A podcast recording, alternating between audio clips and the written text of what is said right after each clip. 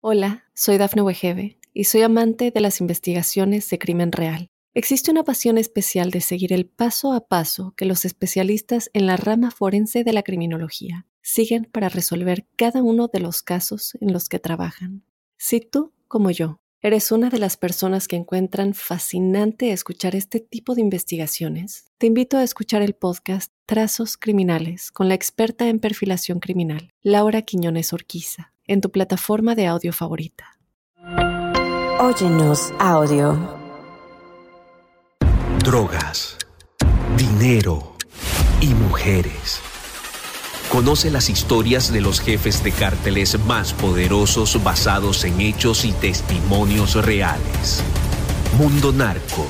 Recorre la vida de los grandes líderes de la mafia Descubre las causas que los motivaron a volverse delincuentes, cometer sus crímenes, tejer una red de complicidades alrededor del mundo y amasar grandes fortunas gracias a la venta de drogas y otros delitos.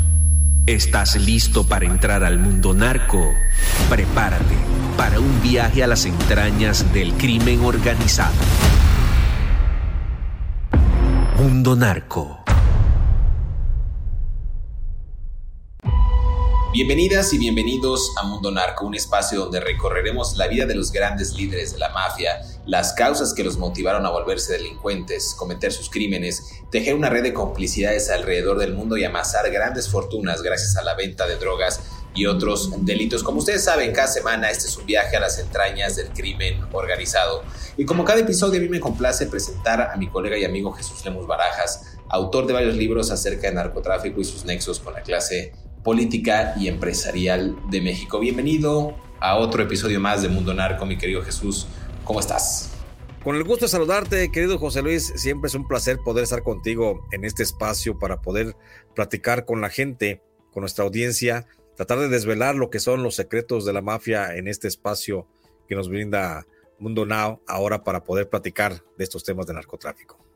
Fíjate que en el episodio pasado, mi querido Jesús, hablábamos de los caballeros templarios. Uno antes nos aventamos hablando de eh, Servando Gómez Martínez Latuta y estos ritos de iniciación, cómo se consolidó este, este cártel de la droga y cómo fue atacando frontalmente a su archienemigo, digámoslo así, al cártel de los Zetas, imponiendo una ideología a través de una religión y de una serie de estatutos en las que ellos decían que pues, querían promover una buena praxis, una buena práctica en la sociedad michoacana, alejándolos de este mal, pero también armándose con un gran ejército entrenado en Estados Unidos, por, entrenado por exmilitares y agentes de Estados Unidos, Israel y Egipto, y todo esto orquestado, decíamos en el episodio pasado, por un hombre, por Nazario Moreno González, el Chayo, evidentemente con otros eh, ayudantes o líderes o sublíderes, digamos, de esta organización conocida como los Caballeros Templarios, pero el Chayo o el más loco, como le decían, miembro fundador de la familia michoacana, luego líder de los Caballeros Templarios, eh, se informó en algún momento falsamente que había muerto en un enfrentamiento con las fuerzas de seguridad, tú lo recuerdas muy bien, en el año 2010, pero esta afirmación desacreditada en 2014, un sujeto que fue uno de los comandantes originales del cártel de Milenio, y contribuyó también en gran medida a esta reputación de ocultismo y de expansión de operación de narcotráfico y delincuencia organizada en México. ¿Cómo ves en un primer aspecto, en un primer panorama, eh, la vida y digamos obra como si fuera un gran artista, ¿no? Nazario Moreno, el Chayo, mi querido Jesús. Bueno, en esta primera aproximación que tenemos que hacer para poder tratar de entender qué es el cártel de los caballeros templarios, hay que revisar quién es Nazario Moreno. Y yo que Nazario Moreno lo tenemos que revisar a fondo desde el punto de vista de su comportamiento personal. ¿sí? Nazario Moreno González, hay que decirlo, se hacía llamar Faustino Andrade González. Ese era su nombre oficial que se con el que se registró ante el instituto, entonces Instituto Federal Electoral. Se llamaba Faustino Andrade González, así se registró este registró su domicilio en la calle Monterrey, número 33 de la colonia Roma, en la delegación Cuauhtémoc de la Ciudad de México. Eh, aunque en realidad su verdadero nombre pues era Nazario Moreno González y él había nacido en un, en un pueblecito de los más pobres de, de Michoacán, ah, en Guanajuatillo, en el municipio de Apaxingán. Esto es importante traerlo a la colación, mi querido José Luis, porque eh, desde ahí vemos, de ahí vemos la ambivalencia de este Nazario Moreno González, que fíjate que tiene una de las personalidades más apasionantes desde el punto de vista de estudio psicológico, desde el punto de vista social, desde el punto de vista periodístico, cómo un personaje logra transmutarse de una forma o de otra y a veces era uno y a veces era otro cuando él quería y esa esa personalidad con la que a veces era el líder sicario más este más asesino, el más el más violento, el más sangriento de todos los narcotraficantes, pero también a veces llegaba a ser el padre bondadoso de muchos de los que estaban dentro de la organización criminal. Hay que recordar, por ejemplo, un, pasaje que se cuenta que es muy, muy conocido entre las, entre las huestes, como Nazario Moreno González, apenas recién, recién ascendido como líder del cártel de los Caballeros Templarios, en alguna ocasión, para dar eh, ejemplo de fiereza ante sus, eh, sus eh, correligionarios, como destazó, destazó literalmente a una persona con sus propias manos. Eso es un, se corre como un mito, ¿eh? Se corre como un mito, pero Nazario Moreno utilizaba una especie como de guante, de guante. No sé, eso no se ha dicho, son, son datos que, que, que luego a través del estudio, Nazario Moreno González utilizaba una especie como de, de guante de béisbol pero le, tenía adaptado unas, unas, este, unos garfios, sí, unos ganchos tenía adaptados como si fuera manos, casi como si fuera la mano de Wolverine, te has de recordar ese, ese personaje. Bueno, con esa mano de Wolverine, una vez destazó con sus propias manos a un, a un Z que había sido detenido. Y esto lo hizo únicamente para demostrar cómo debe ser eh, la crueldad contra los enemigos que no deben de tener piedad. Y esto porque Nazario Moreno González, aquel detenido, su nombre no lo voy a mencionar, su nombre lo, quiero reservar porque es un trabajo periodístico que estoy realizando, pero aquel detenido eh, que fue encontrado eh, luego de una redada que se hizo en el puerto de Lázaro Cárdenas, eh, le, le dijo Nazario Moreno González, te voy a perdonar, pero si me pides perdón. Y entonces el, personaje este de los Zetas nunca le pidió perdón y de dos ganchazos en el rostro y sobre el cuello, pasando por la yugular, pues lo mató y con ello lo destazó frente a sus, eh, a sus elementos. No quiero ser muy, muy descriptivo por la sensibilidad de el respeto que merece nuestra audiencia. Lo destazó, le sacó algunos de, los, de los órganos y fue, fue muy cruel, fue muy cruel en, en ese acto que se cuenta eh, pero también esto, esto era nada más para, esto es nada más para poner en equilibrio la personalidad de Nazario Moreno, como en algunos casos llegaba a ser un padre bondadoso. Cuentan, una, cuentan también una anécdota de Nazario Moreno González, que en alguna ocasión, eh, tratando de llegar, de incursionar a, a la zona urbana de Apaxingán, uno de sus muchachos recién reclutados, recién bautizados, pues eh, le dio miedo cuando estaba en, una en plena refriega contra la Policía Federal Preventiva y se paralizó el muchacho y no quiso disparar contra los policías en medio de aquella, de aquel, aquella confrontación que se dio justo en el área conocida como Cuatro Caminos, donde, ah, bueno, ahí cerca de, en el mero corazón de Tierra Caliente.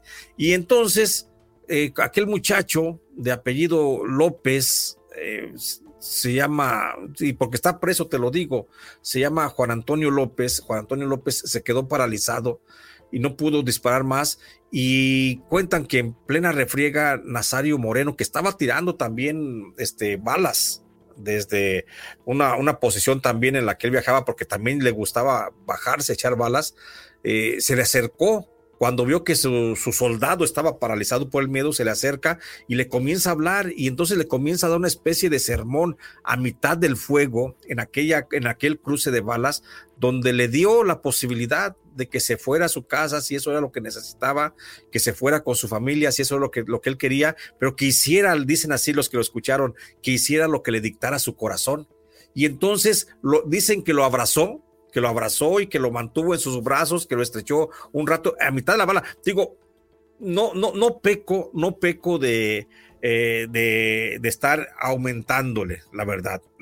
Esto parece como un acto heroico, como un acto casi digno de una película, pero esto es lo que se contó por parte del propio López. Entonces, él es el que cuenta esa historia y lo abraza y lo reconforta y de tal forma que le hace ver eh, de una forma muy simple la decisión de seguir echando balas o retirarse y él termina disparándole a los policías federales, eh, mata incluso en esa ocasión a dos de ellos, que es justamente por lo que se encuentra preso. Entonces, ¿a, qué voy? Voy nada más a, tratar de conciliar al personaje Nazario Moreno el cruel y Nazario Moreno el bueno. Y, y esto era lo que él transmitía hacia sus bases y hacia sus huestes. Pues es interesante conocer justo ese contraste porque pues ni todo es blanco ni todo es negro. Creo que hay ciertos matices que marcaron la vida y también la historia criminal de este hombre Nazario Moreno González. A mí me gustaría regresar para que también conozca la gente cómo este señor era un evangélico devoto, también inspirado en varios autores cristianos y cómo aplicó también esa ideología para sus adeptos. No se despegue, regresamos aquí a Mundo Narco.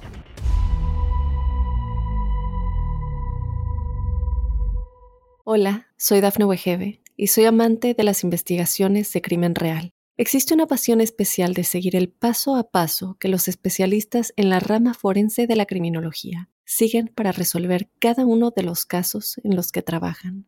Si tú, como yo, eres una de las personas que encuentran fascinante escuchar este tipo de investigaciones, te invito a escuchar el podcast Trazos Criminales con la experta en perfilación criminal, Laura Quiñones Orquiza en tu plataforma de audio favorita. Nazario Moreno González, alias El Chayo, o El Más Loco, fue miembro fundador de la familia michoacana y luego líder de la organización criminal Caballeros Templarios. Se informó falsamente que había muerto en un enfrentamiento con las fuerzas de seguridad en el 2010, pero esta afirmación fue desacreditada cuando el 9 de marzo del 2014, funcionarios del gobierno confirmaron su muerte en un tiroteo en el estado de Michoacán en el Pacífico del país. De acuerdo con el portal Inside Crime, se cree que Moreno fue uno de los comandantes originales del cartel del milenio y que contribuyó en gran medida a la reputación del ocultismo de la familia. Era un evangélico devoto, supuestamente inspirado por el escritor cristiano John Eldridge, autor de Salvaje de Corazón, según informes. Los miembros de la familia estaban obligados a estudiar un libro de escritos cuasi espirituales de la autoría de Moreno, titulado Pensamientos, que incluye las máximas del movimiento como no ver los obstáculos como problemas y no aceptarlos y descubrir en ellos la oportunidad de mejorar a sí mismo. Moreno también citó como inspiradores al fundamentalista religioso Carlos Cuauhtémoc Sánchez y al orador motivacional Miguel Ángel Cornejo. Se rumora que nació en Apaxigán, Michoacán, y que después emigró a California, donde vivió varios años y trabajó en el Palo Alto, Fresno y San José. Presuntamente traficaba marihuana en la frontera de Tamaulipas y fue arrestado una vez en McAllen, Texas, por cargos de narcotráfico. Como miembro del cartel del milenio, Moreno pudo haber sido la fuerza impulsora detrás de la rebelión que expulsó a los Zetas de Michoacán. En una entrevista poco común con el medio mexicano Nexos, destacó la labor social de la familia en el Estado y justificó el control del grupo sobre el comercio local de drogas, afirmando, lo que queremos hacer es regularlo para que las personas no sean explotadas.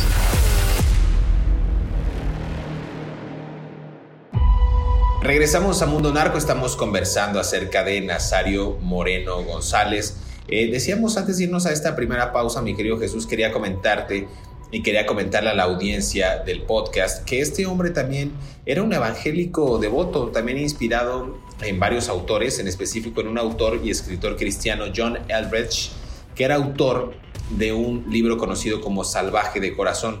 Y según esto, algunos informes detallaron que miembros de la familia michoacana y también de los caballeros templarios estaban obligados a estudiar varios libros pues cuasi espirituales, ¿no? De autoría también de Moreno, llamado Pensamientos, incluía por ahí algunas máximas de pues cómo no ver los obstáculos como problemas, sino aceptarlos y descubrir en ellos de alguna manera la oportunidad de mejorar a sí mismo, ¿no? Este era, inclusive si lo trasladamos al día de hoy, Nazario Moreno podría pasar como un coach de vida, como uno de estos líderes motivacionales que pululan tanto en la sociedad, pero ahora, digamos que, digamos, trasladado al tema del crimen organizado. Tú recordarás también este autor, Carlos Cuauhtémoc Sánchez, lo veía como una inspiración porque leía sus libros, también a otro orador motivacional conocido como Miguel, Miguel Ángel Cornejo. Nazario Moreno quería ser, digamos, de alguna manera un líder moral, un líder espiritual y algo raro porque, pues no sé tú cómo lo veas, pero tanto, tanto quiso meterse e incursionar en esta, en esta rama que, que, por el otro lado, bien mencionabas tú, la parte oscura, la parte negativa, pues también no sé si en esa frustración no lo lograba o no, no lograba saciar del todo ese, ese, ese deseo que terminaba por matar gente, por ultimar, por eh, organizar matanzas, por organizar ciertos eh, ataques. Eh, pues fuertes en contra de, la, de, los propios cárteles que afectaban realmente a la sociedad michoacana en estos años álgidos de la guerra contra el narco durante 2006-2012. ¿Cómo lo ves tú? Sí, bueno, sin duda alguna, Nazario Moreno, él sabía, mira, porque aparte era, era, era carismático, era carismático, y digo, estamos hablando como si estuviera, como si ya no estuviera en este plano, en este plano terrenal. Pero espérame, tú dijiste que este personaje puede que esté vivo, o sea, porque lo, mataron supuestamente por ahí del 2011, lo, lo, declararon muerto, después en 2014 dijeron pues que siempre no, y después lo capturan, pero dices tú que no lo mataron, que sigue vivo y posiblemente en Estados Unidos. De acuerdo a versiones, a versiones, eh, bueno, yo tengo la versión incluso hasta de, su muerte, tengo la versión de su muerte, pero también hay una versión muy fuerte, muy poderosa al interior del cártel, de los caballos templarios que hablan de que Nazario todavía sigue vivo y todavía sigue trasegando droga. De hecho, su, muerte, así como fue pactada su primer muerte en el, cuando estaba Felipe Calderón, en el Calderonato, y que la pactó con Genaro García Luna, luego en el 2014, pues también volvió a pactar su segunda muerte, su verdadera segunda muerte, dicen, la que muchos considerábamos que era su primera muerte y ahorita si me lo permites quiero platicar para cerrar este capítulo con su muerte, eh, aparente muerte, la del 2014, pero ahora resulta que hay una versión que indica la posibilidad de que sí hay, de que sí está, y son fuentes eh, fidedignas, confiables, de mucha, mucha confianza desde el interior del cártel de los caballeros templarios, que hablan de que Nazario Moreno sigue vivo, de que está en activo, de que no ha no ha querido salir, pues porque no, pues, lo, que, lo que pasa con todos los grandes narcotraficantes que prefieren mejor hacerse los muertos, hacerse el oxiso, porque es la mejor, la forma más cómoda para evadir la justicia y las responsabilidades sociales. Pero en este caso, de acuerdo, debo decirte, de acuerdo a una fuente de, de suma, suma confianza, pero al 100% de esas de las que por las que metes las manos al fuego, me ha confirmado de que Nazario Moreno se encuentra vivo. Y eso hay que corroborarlo hasta como dijo Santo Tomás de Aquino, hasta no ver, no creer.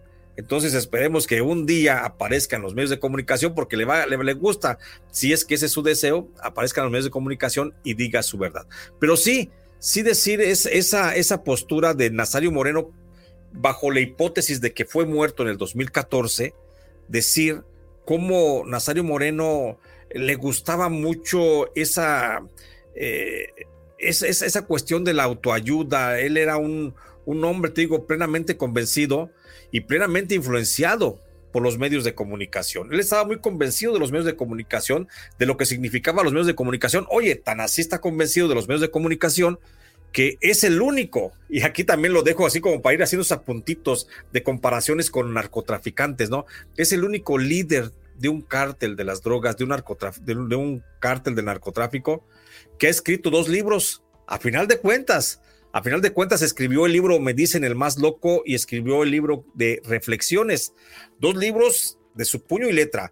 El Me dicen el más loco es una especie autobiográfica en la que él trata de explicar sus orígenes, de dónde viene, cómo fue desde niño, qué lo llevó a meterse al mundo de las drogas, qué lo llevó a formar la organización criminal de la familia michoacana primero y posteriormente la familia de los caballos templarios, pero que bueno, narran únicamente de lo que es la familia michoacana porque ese libro se publicó cuando existía nada más la familia michoacana, todavía no nacían los caballos templarios.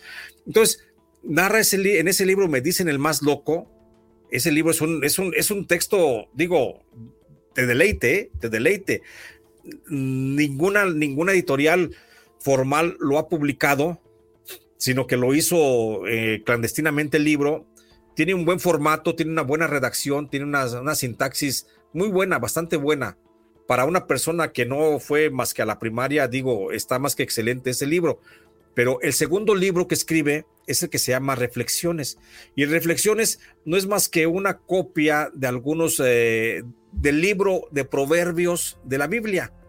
Él mismo interioriza lo que es lo que es el libro de proverbios de la Biblia, lo interioriza y él lo, expresa, luego en el papel a través de la palabra y así es como hace su libro de reflexiones, que también déjame decirte, un librazo, ¿eh? Es en serio, un librazo y no es ningún tipo de apología. Si estamos hablando simplemente de dos obras literarias que vale la pena este, leerlas. Ahora, eh, te digo, eh, con, esa, con esa visión que tenía eh, de la importancia de los medios de comunicación, él sabía que su muerte también un día iba a ser mediática y seguramente preparó todo. Y ahorita, ahorita quiero, si me permites, antes de irnos en, la, en el último bloque, comentarte la última muerte, la muerte más reciente de Nazario Moreno. Fíjate que leyendo mucho sobre el libro de Me dicen el, el más loco, este libro, para que tengan una idea, pues este libro era prohibido por el ejército, porque no, no solo hablaba de, o sea, a ver, ningún narcotraficante antes había escrito un libro, ¿no? Cualquier ciudadano que sea visto con este libro será detenido, interrogado y la publicación será confiscada, era lo que decían las autoridades en ese momento, ¿no? Eh, la violencia, la extorsión, el secuestro, el miedo y esta hibridación, digamos, cultural de un pueblo era lo que incluía ese libro, ¿no? Una ideología donde el más loco de Nazario Moreno, eh, el libro que fue publicado post-mortem, hablaba acerca de su modus operandi e, e, incluso como decías tú, ¿no? Como si fuera una especie de manual, una especie de autobiografía. Muchos lo, lo, asemejaron, digamos, o hicieron la comparación con la metamorfosis de Franz Kafka cuando fue prohibida en los regímenes eh, nazis soviéticos, lo hacían ver así, ¿no? Como si fuera un libro que debía ser quemado en esta en esta hoguera. Mi querido Jesús, vamos a hacer una pausa y sí me gustaría que en el próximo bloque ahondáramos en estas supuestas muertes y en los datos que tú tienes muy concisos. Lo hemos dicho y lo hemos referido bastante en los episodios de Mundo Narco. Cuando hablamos de los narcotraficantes de varias organizaciones, en el caso de Sinaloa, en el caso de Michoacán, en el caso de otros estados dominantes por grupos como el cártel Jalisco Nueva Generación, como en su momento el cártel de los Beltrán Leiva, nosotros tenemos conocimiento de ello por las fuentes y las investigaciones que hemos hecho. Aquí no hay apología, son datos certeros y son fuentes confiables que nos han confirmado, detallado ciertos pasajes que les traemos a ustedes aquí en Mundo Narco y que no van a encontrar en otro espacio. Déjame hacer una pausa, mi querido Jesús, y regresamos aquí para seguir desvelando más secretos de la mafia.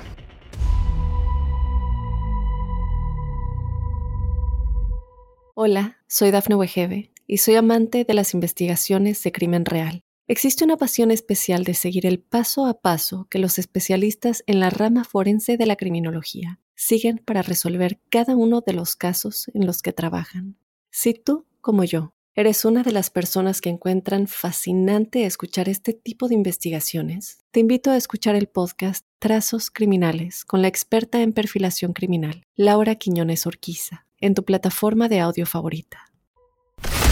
Nazario Moreno fue supuestamente asesinado en un tiroteo policial en Apaxigán, Michoacán, el 12 de diciembre del 2010. Sin embargo, años después de registrada su muerte, los rumores de que el líder del cartel aún estaba vivo seguían circulando y se decía que estaba trabajando en nombre de la organización criminal Los Caballeros Templarios, que surgió como una escisión de la familia michoacana poco después de la desaparición del Chayo. Estos rumores se avivaron cuando un presunto operador financiero del Chayo fue detenido en Michoacán en febrero del 2014. El Chayo era un narcotraficante de alto perfil que trabajó con el cartel del milenio antes de fundar la familia michoacana, grupo que estuvo involucrado en secuestros, extorsiones y chantaje. A pesar de ser uno de los jefes de la familia michoacana, se rumoraba que el Chayo había comenzado a trabajar para los Caballeros Templarios, el grupo escindido de la familia que tenía a Servando Gómez alias La Tuta entre sus principales dirigentes. El misterio que rodeaba la muerte del Chayo En el 2010 llegó un abrupto final, cuando infantes de Marina mexicanos y miembros del ejército dieron de baja al narcotraficante en un tiroteo el 9 de marzo del 2014 en Tumbiscatio, Michoacán.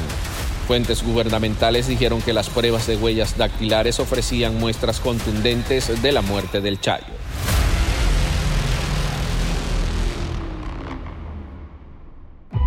Regresamos a Mundo Narco, los secretos de la mafia. Estamos conversando acerca de Nazario Moreno González. Eh, disculpen que sonría que, o, que, o que ría, pues, pero es un tema que a mí me parece fascinante. Hablábamos de estos libros de Me dicen más loco, de reflexiones de este sujeto sui generis, que tratamos de entender como un ente híjole, religioso, tiene figuras que lo asemejan, como en Sinaloa, a este Jesús Malverde, el santo, del, santo patrono de los narcos. Él era San Nazario, ahorita tú nos explicarás mejor, mi querido Jesús, pero también un sujeto que lo podemos ver como un militar de extrema eh, fuerza y de como si fuera un líder de extrema derecha, ¿no? Un nazi, un lo que quieran, porque con un arsenal logró formar un ejército entrenado por exmilitares y agentes de Israel, de Egipto, Estados Unidos, pero también, si lo vemos del otro lado, fue un líder social y comunitario que le dio a estas comunidades marginadas pues la oportunidad de tener una despensa, de tener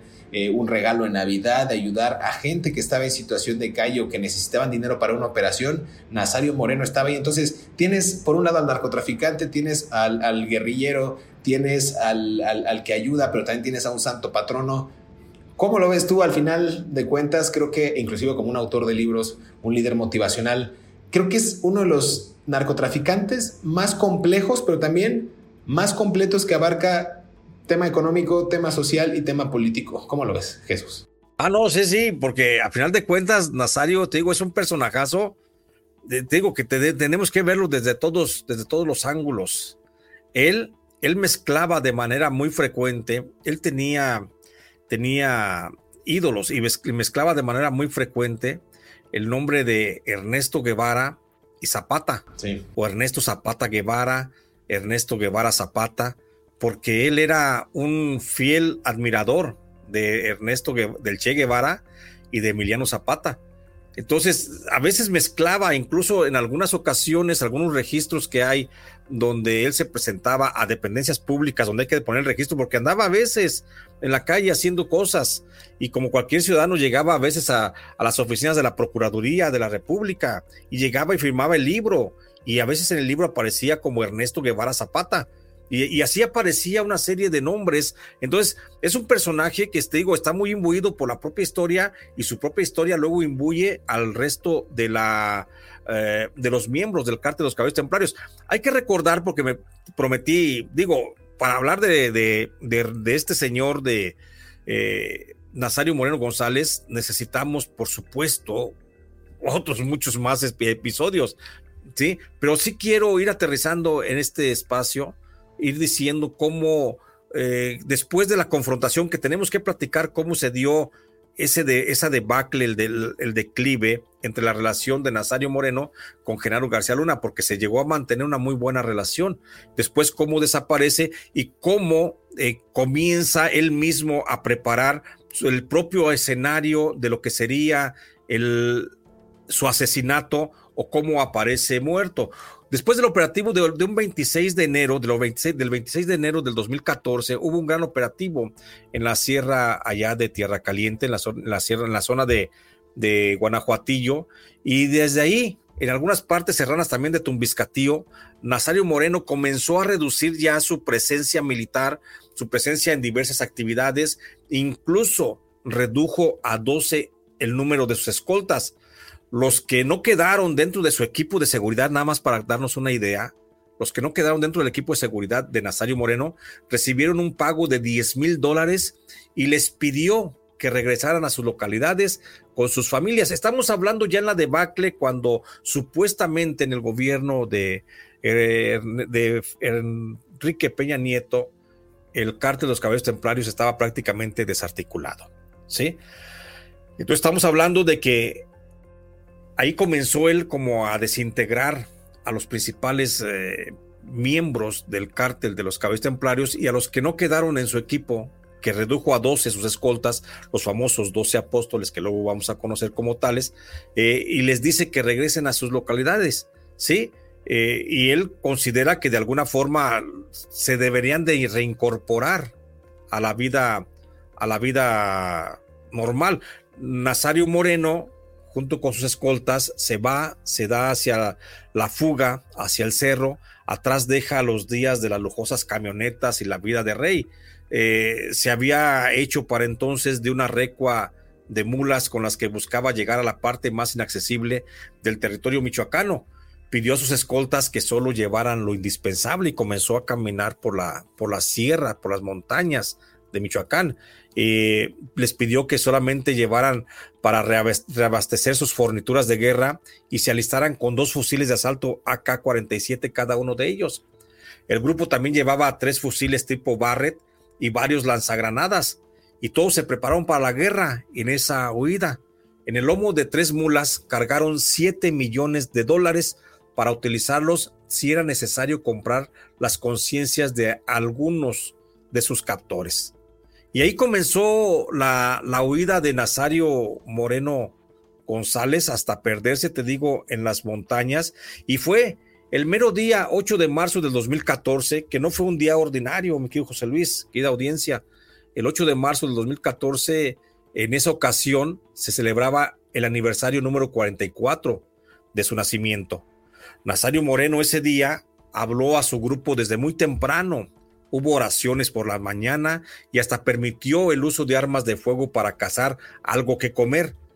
De entre las provisiones que portaban en su mula, sustrajo dos botellas de whisky. Esto te digo por versiones de uno de sus escoltas. Fue muy generoso con sus fieles escoltas, les permitió que se relajaran y bebieron a discreción. Nazario era abstemio, como ya lo hemos dicho en otras ocasiones, y solo se limitó a observar el festejo de sus muchachos. El alcohol pronto, pronto este, faltó y algunos de sus guardaespaldas le pidieron autorización para bajar del cerro y buscar bebidas en el pueblo más cercano para continuar la celebración. El grupo estaba en medio de la nada y había que hacer un viaje, por lo menos, por lo menos de, dos, de, de 20 kilómetros. Nazario se opuso a esa posibilidad, se impuso con su autoritaria figura, golpeó a uno de los que más insistían en hacer una fiesta como las que se recordaban en la fortaleza de Anunnaki, donde la ingesta de alcohol durante hasta ocho días con jornadas maratónicas de sexo y drogas que no tenían acabadera, esa vez, esa vez fue distinto el proceder de Nazario frente al reclamo de una fiesta a mitad de la nada en plena huida escondiéndose de los, del gobierno. Sus, sus escoltas esgrimieron el, natural cansancio, esgrimieron el natural cansancio de la huida. Y Chayo tuvo una sola respuesta a la queja de los hombres, a la queja de un hombre golpeado. Lo golpeó, le pegó un balazo en la cabeza y lo mató. Mató a uno de sus escoltas. Los testigos de la conducta violenta de Nazario Moreno no dijeron nada, Dicen que en silencio se apaciguaron y siguieron sus instrucciones para enterrar aquel cuerpo sin dejar rastro. En la conciencia colectiva pudo caber el miedo a terminar en las mismas condiciones que el sujeto inerte que era conocido como el Caibil. Se comenzó entonces a gestar un complot entre los que integraban el grupo de seguridad, los escoltas de Nazario. No pasó desapercibido el cargamento millonario que portaban al lomo de la mula, y empezaron a tejer la posibilidad de asesinar a Nazario Moreno González. Y esto es lo que quiero contarte, querido José Luis, que una versión de los que estuvieron presentes esa noche, una versión apunta a que los escoltas que fingieron indiferencia ante el asesinato del Caibil se organizaron para darle muerte a Nazario apenas se descuidara. La recompensa serían los 7 millones de dólares que llevaban como carga, Optaron por no atacarlo de día mientras empuñaba su fusil AK-47. Sabían que era bueno con las armas y les hubiera costado algunas bajas, por lo que decidieron matarlo mientras dormía. Caía la noche del 8 de marzo cuando los 11 escoltas que lo acompañaban, apenas Nazario dio la orden de hacer guardia uno y descansar los otros, se le abalanzaron y lo mataron a golpes. En mitad de la montaña, a plena noche, no se escuchó nada, ningún disparo. A lo sumo, algunos golpes, algunos quejidos. Otra versión extendida entre los grupos de autodefensa indica que la muerte de Nazario Moreno no fue tan espontánea como se cuenta. Dicen, en un relato que se cuenta a voces en Tierra Caliente, que los escoltas de Nazario Moreno ya habían planeado desde hacía varias semanas la muerte del capo. Los movía el interés de los 7 millones de dólares que llevaban para sobornar si se presentaba la ocasión. También estaban motivados porque conocían los escondites en el cerro en la sierra y la montaña, donde Nazario Moreno mantenía en resguardo gran cantidad de dinero y armas, las que gustaba almacenar para un momento de huida. La muerte de Nazario Moreno ocurrió entre las 9 y las 11 de la noche del 8 de marzo. Su cuerpo fue subido a una mula y la echaron a andar, camino abajo desde la sierra hacia el poblado de Tumbiscatío, cerca de la ranchería denominada Naranjo de Chila, en los límites del municipio de Aguililla.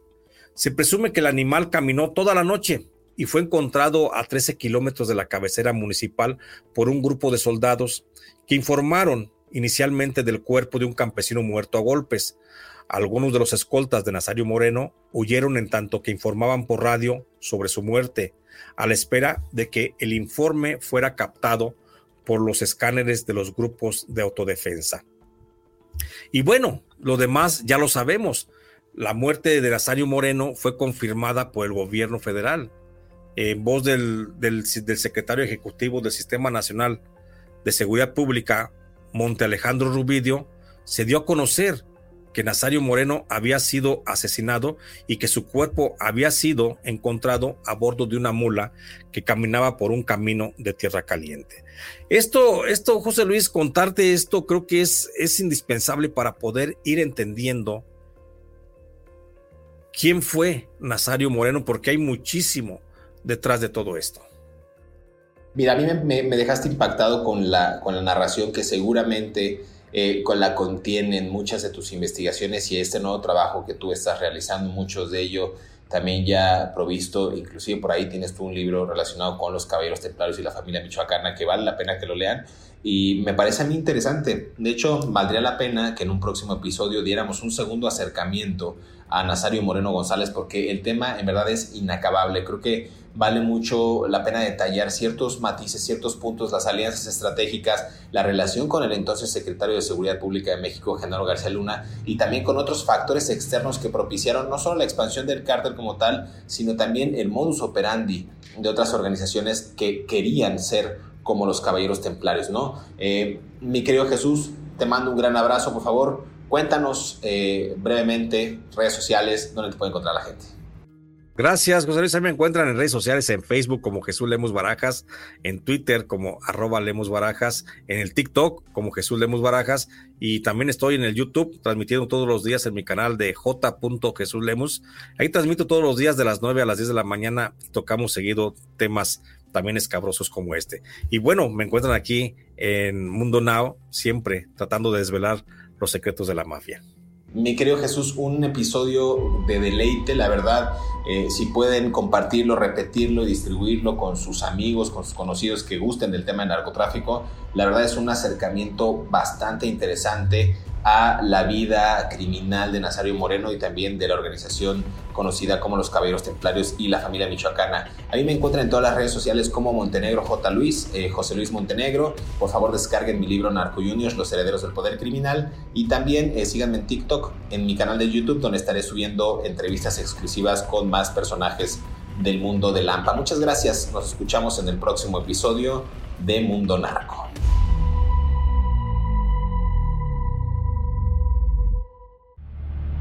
A Nazario Moreno también le decían el pastor, porque en las reuniones que encabezaba les gustaba predicar una serie de frases que obtuvo de la Biblia, de textos de los testigos de Jehová y de la obra El más loco de Gibran Yalil Gilbran, según la BBC. Con esta mezcla de ideas, el Chayo creó centros de ayuda en Michoacán, su tierra natal, para jóvenes adictos a las drogas y el alcohol, que fueron su primer semillero de sicarios para sus organizaciones de narcotráfico.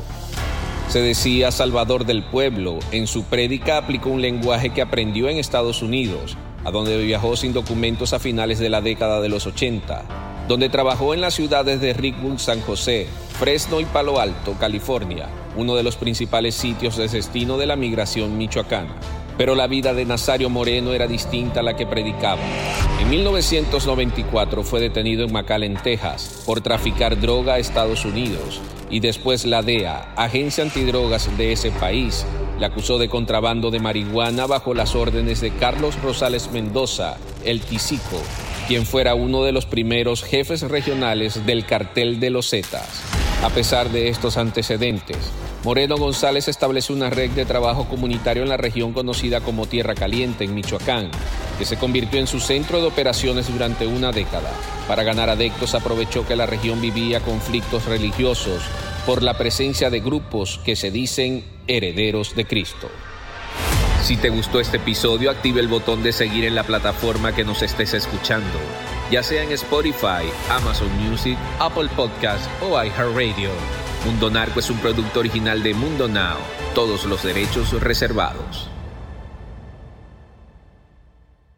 Hola, soy Dafne Wegebe y soy amante de las investigaciones de crimen real. Existe una pasión especial de seguir el paso a paso que los especialistas en la rama forense de la criminología siguen para resolver cada uno de los casos en los que trabajan. Si tú, como yo, eres una de las personas que encuentran fascinante escuchar este tipo de investigaciones, te invito a escuchar el podcast Trazos Criminales con la experta en perfilación criminal, Laura Quiñones Orquiza, en tu plataforma de audio favorita.